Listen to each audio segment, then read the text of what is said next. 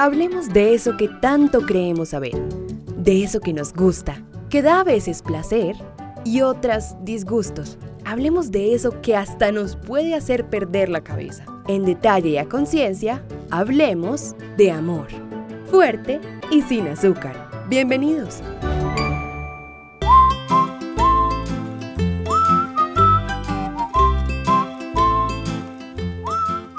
El amor no es lo que parece.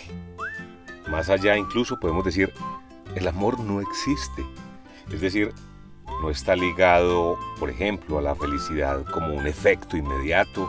Quizás sí al bienestar, es decir, se siente bien aquello de estar enamorado, en términos de sensación y eso pues muchos no lo podemos negar, aunque algunos casos que representen angustia o imposibilidad de amor, casi siempre ese tema de estar enamorado, estar en relación con alguien, sobre todo en esa primera instancia que yo tanto denomino como embelezo, pues es relativamente agradable y es verificable incluso en términos sensoriales.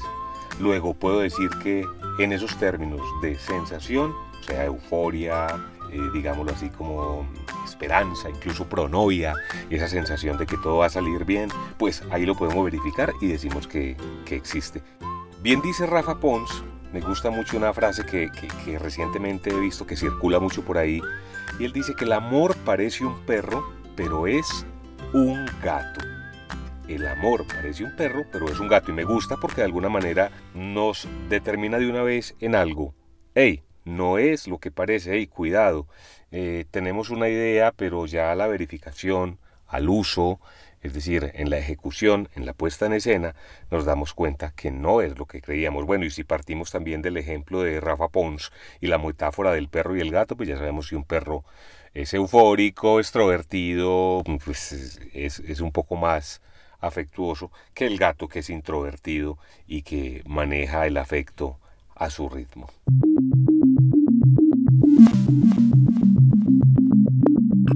En Amor Fuerte y Sin Azúcar, hablemos hoy de amor. No es lo que parece. Comencemos. Sergio Molina conduce.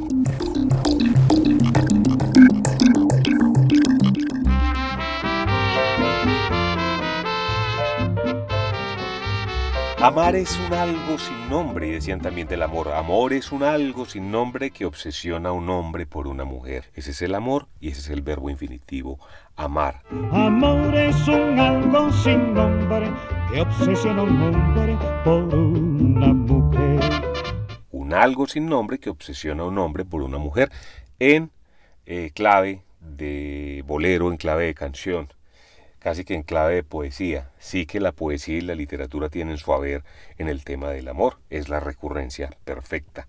Casi que todo guion, eh, incluso cinematográfico, todo argumentativo, audiovisual, debe tener esa dosis de amor, esa dosis de tragedia. Es bienvenido al hombre como circunstancia apelar al tema del amor. Ello lo cuento en un libro que, que está próximo a salir, Razón Amórate. Es mi libro y Ahí hablábamos en ese intento de definir el amor como el profesor en décimo grado nos preguntaba por ello y todos mutis por el foro fuimos como quedando en suspenso y algunos como que le perdimos hasta interés. Como decía San Agustín, si nadie me pregunta qué es el tiempo, lo sé. Pero si me lo preguntan y quiero explicarlo, ya no lo sé. Eso decía Agustín de Hipona en relación al tiempo, y es que el tiempo, el amor, y otro tipo de expresiones, incluso por ejemplo la dignidad, se vuelven muy manidas, es decir, cada quien habla de ello a su antojo sin saber siquiera qué está diciendo. Y creemos tener dominio completo sobre el tema. Hay muchas creencias. Para empezar, y es disruptivo, mm, uno choquea los escenarios cuando les dice el amor no existe. Y todos fuimos citados a hablar del amor y esta charla puede ser del amor y lo primero que les digo es no existe. Caigan en cuenta que existen los amantes, ¿no? Porque es que el amor no se adquiere, es decir, el amor de pareja implícitamente no puedo ir allí a encontrarlo, es decir, es una circunstancia, es un fenómeno que se da a partir de el encuentro de dos personas que coinciden y que luego de que coinciden y tienen una afinidad, pues se proponen continuar puliendo ese acercamiento, luego ese amor se refina como lo vamos a decir en otras oportunidades. ¿Quieres saber más del amor? Visita nuestras redes sociales.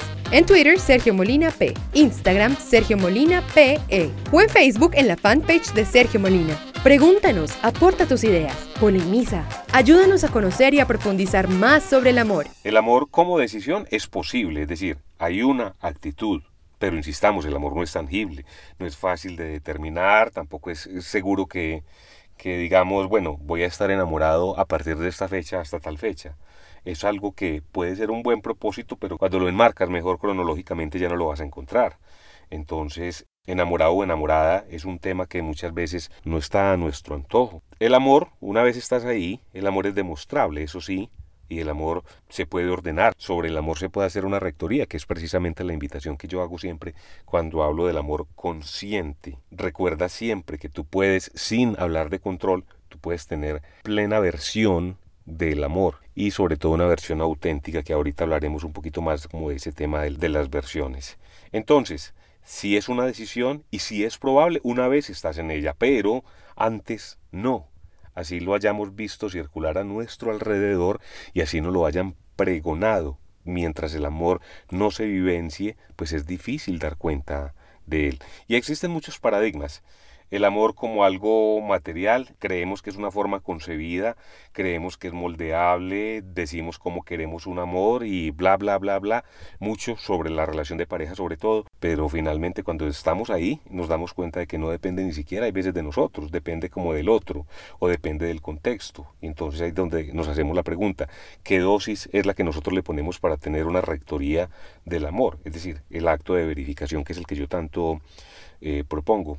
¿Es un propósito lograble? Sí. Ahora, atentos con el tema de las costumbres, porque si el amor es decisión, también hay eh, una situación interesante para verificarlo y son las costumbres. Nos vamos acercando mucho como al tema cultural también, y es eh, el modo, aparece el modo, la forma en que los amantes se hacen, se hacen saber y cómo celebran el amor. Cada uno tiene un modo, el modo depende de cada amante eh, muchas veces el modo es un acuerdo que tácitamente establecen los dos enamorados. Algunas veces caen en el modo, establecen un modo, un patrón, unos estándares, unas manifestaciones muy a la forma, muy a la altura de cada uno de ellos, fiel reflejo de ellos como proyeccionistas y también de la cultura, es decir, la incidencia que tiene la cultura en el contexto amoroso es impresionante que puede ser hasta moda, que puede ser tendencia, que seguramente es repetición de lo que hemos visto, repetición no verificada y no consciente de lo que hemos visto, porque el amor eh, lo empezamos a ejecutar a partir básicamente de los testimonios. ¿De dónde vienen? Pues bueno, más adelante lo vamos a examinar. Entonces, interesante hacer esa disección del amor como para ir acercándonos a un concepto del mismo, como para que tengamos esa claridad mm, aproximada, aproximada de lo que es el amor y que vamos a ir elaborando poco a poco. Términos clave hasta ahora, creencias, paradigmas, modelos, clichés amorosos, es un desafío, la necesidad y la importancia de crear nuestra versión y el modo como expresión de los amantes. Vamos a nuestro comentario final. Aparecen también los testimonios dentro de ese recreo de versiones de lo que es el amor. La versión amorosa no es vendida desde una neutralidad, es decir, no hay una definición ni una RAE, ni hay un centro o un observatorio que determine bien qué es el amor porque sigue siendo experiencial, es un tema de experiencia, es un tema más de una versión de quienes intervienen y como toda versión, pues por supuesto hay que someterla al microscopio o de pronto al ser escépticos en cuanto a la profundidad y veracidad de ella. Entonces cada quien hablará según le vaya en esa experiencia, bien o mal. Cada quien lo dirá. Nunca nunca nos dicen que el amor de pareja mm, ahí puede resultar, no, o nos dicen o que fue bien o nos dicen que fue mal. A mí me gusta preguntar siempre por esa concepción amorosa muchas veces a los 7 u 8 años y compararla y contrastarla con esa versión que se va como refinando o distorsionando entre los 10 y 12 años. Y luego hacer la pregunta en el estadio de los 16 a los 20 años y por supuesto ni se diga a los 40 años para ver esas grandes diferencias, esos estadios entre pulsatividad, digámoslo así, curiosidad, embelezo y también cómo transita a afectividad más que a pulsatividad y cómo también termina quizá en solidaridad, como es el caso casi siempre, casi siempre advertible en los mayores, el amor adulto cifrado solamente en la solidaridad. Bueno, cuidado, siempre lo digo a los referentes, porque la pregunta es, ¿yo de dónde aprendí lo que sé de amor? Lo sé desde la experiencia, esto no es un tema como de natación que tiene práctica y técnica, teoría y práctica, y entonces una vez me dicen cómo es el braseo, pues ya lo verifico y lo compruebo en lo que es estar en el agua y nadar y moverme y flotar, etc. Parece que en el tema del amor muchos caemos por inmersión, ahí sí lo podemos decir, por inmersión caemos en esa experiencia. ¿Y de dónde traemos las malformaciones o lo poco que traemos? Listo, de las instituciones, sean religiosas, sean educativas, que dan una versión el hogar da una versión también y dicen muchos que puede ser la primera versión que tenemos del amor y es la que vemos en el hogar por testimonio de papá y mamá y un tipo de amor de filialidad muy bonito que se da también con los hermanos y un amor muy bonito que se da también de madre a hijo, de padre a hijo y que hay veces no es tan recíproco o al menos claro en el momento de hijo a padres porque los hijos casi siempre reclaman esa necesidad.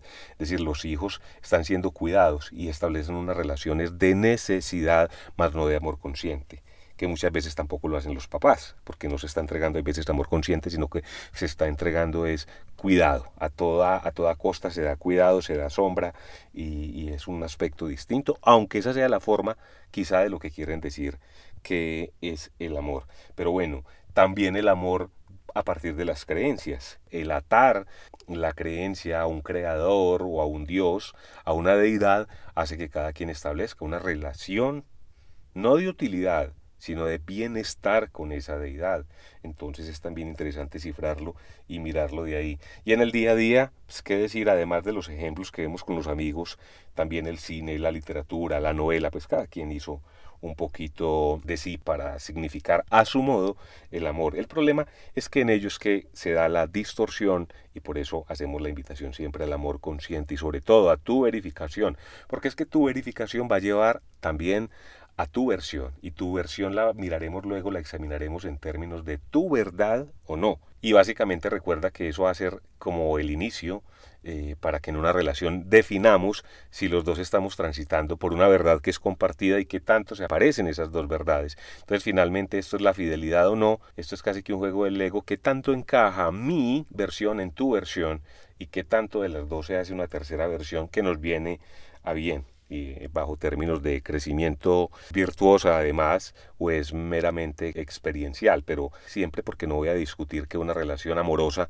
se pueda quedar solamente en lo que se habla ahora del gozo, la carnalidad, el materialismo y que eso sea bueno o malo. No estamos para hacer esa clasificación, pero sí determinar que al menos conscientemente, ojalá los dos intervinientes determinen si es conveniente o no, es decir, por dónde están transitando. Eso lo hace ya definitivamente la conciencia. Hay que tomar distancia definitivamente como de todo lo que se instruye en la vida verdad o mentira, distorsión, o a lo mejor es una verdad particular, pero sobre esos ejemplos que acabo de mencionar, las instituciones, el hogar, el cine, la literatura, los amigos, normalmente escepticismo, esa mirada diagonal, esa mirada casi que de suspicacia frente a lo que se nos está diciendo y lo que estamos escuchando, para pasarlo por un sedazo de conciencia y sobre todo para crear, como digo, esa verdad particular que nos permite eh, a lo último tener una versión de lo que quizá es o no es el amor. Como empezamos, terminamos. Amor no es lo que parece. El amor parece un perro, pero es un gato, una frase de Rafa Pons, y la invitación a que tu resumen amoroso, es decir, tu actual circunstancia amorosa, sea producto de haber sido atravesada por un estado consciente que te lleva a vivir un amor en mejores condiciones que las anteriores y a no repetir historias desafortunadas. Y bien, hasta este momento, amor fuerte y sin azúcar. Otro modo de tomarse el amor. Nos vemos en una próxima oportunidad. Con esto terminamos el tema de hoy en Hablemos de amor, fuerte y sin azúcar. Seguiremos hablando de amor en el próximo podcast. Nos vemos pronto.